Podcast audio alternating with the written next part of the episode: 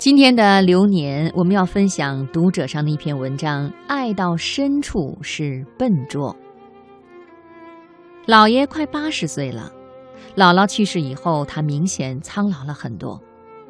往年过年回家，我去看他，姥爷总会想方设法给我做一些好吃的。打小他就对我疼爱有加，加之后来母亲去世，他对我的感情越来越深厚。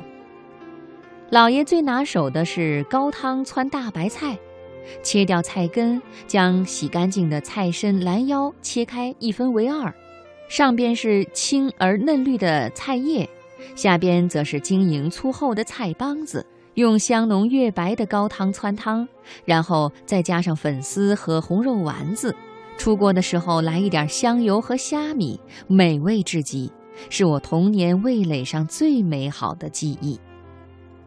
那个时候，老爷给一家人做，我的碗里必定是有最多的丸子和嫩菜叶，然后是姥姥，最后剩下的菜帮子永远是老爷口中的最爱。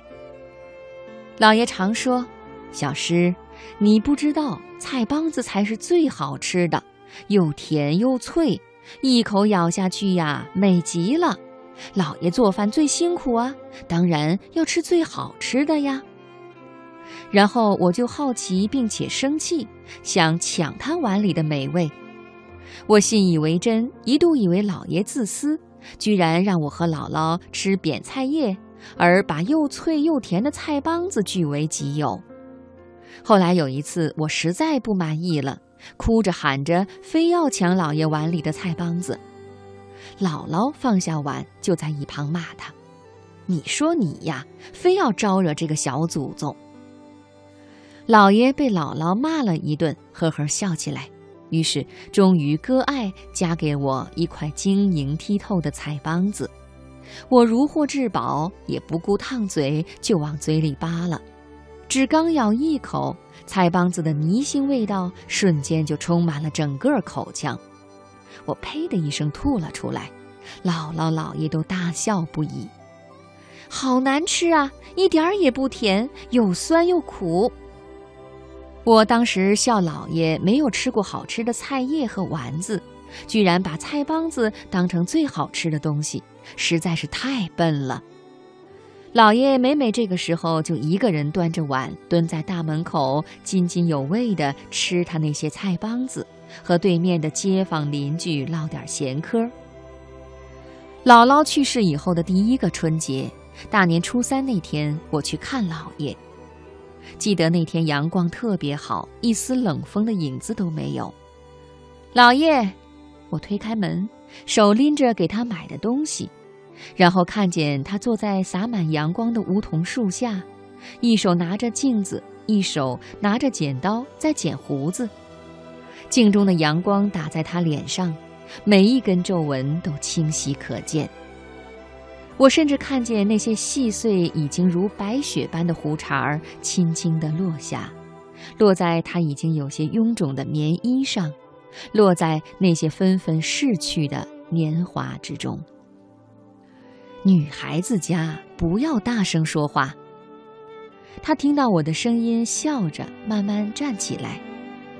我走过去，鼻子一酸，说的第一句话是：“老爷。”我给你买把电动剃须刀吧，他笑了笑说：“好，剪了一辈子了，早习惯了，还能没事儿打发时光呢。”大姨、小姨初二已经来过，我因为母亲去世的原因，只能初三来。舅舅和舅妈已经动身出发去给远方的亲戚拜年去了，所以到了中午，只有我们爷儿俩。除了年下的主菜，那道高汤汆大白菜是一定会有的。这回他给我换了一个大海碗，将丸子、嫩菜叶和捞底的干货全都盛给我，自己则仍旧只将剩下的菜帮子盛到自己碗中。老爷说：“你姥姥是没有这个口福喽，往后她那份儿啊，小诗你就替她吃吧。”听到此处，我百感交集，生怕哭出来被他看见骂我没出息，只能赶紧低头，答也不答一声，大口大口地吃着。老爷轻轻叹了口气，搬了把椅子，坐在门口的阳光下，捞着他那谁也不让抢的菜帮子。阳光依旧那么年轻，他却越来越老了。我不相信老爷会真的喜欢吃那些又酸又苦、土腥味又大的菜帮子。当初的生活条件差，他把最好吃的都留给了我和姥姥。后来生活条件慢慢好起来了，他仍旧如此。后来我慢慢明白，谁也不能和他抢那些最难吃的菜帮子，因为这就是他表达爱的方式。一种笨拙的、旷日持久的付出。哪怕这道菜换成了山珍海味，他也仍旧会把其中最好的部分留给我。也许只有那些菜帮子的味道，才能让他回忆起当初的漫长岁月，然后欣然老去。那个味道，什么美味佳肴都无法代替，因为那里面有回忆。也有他难以言及的爱呀。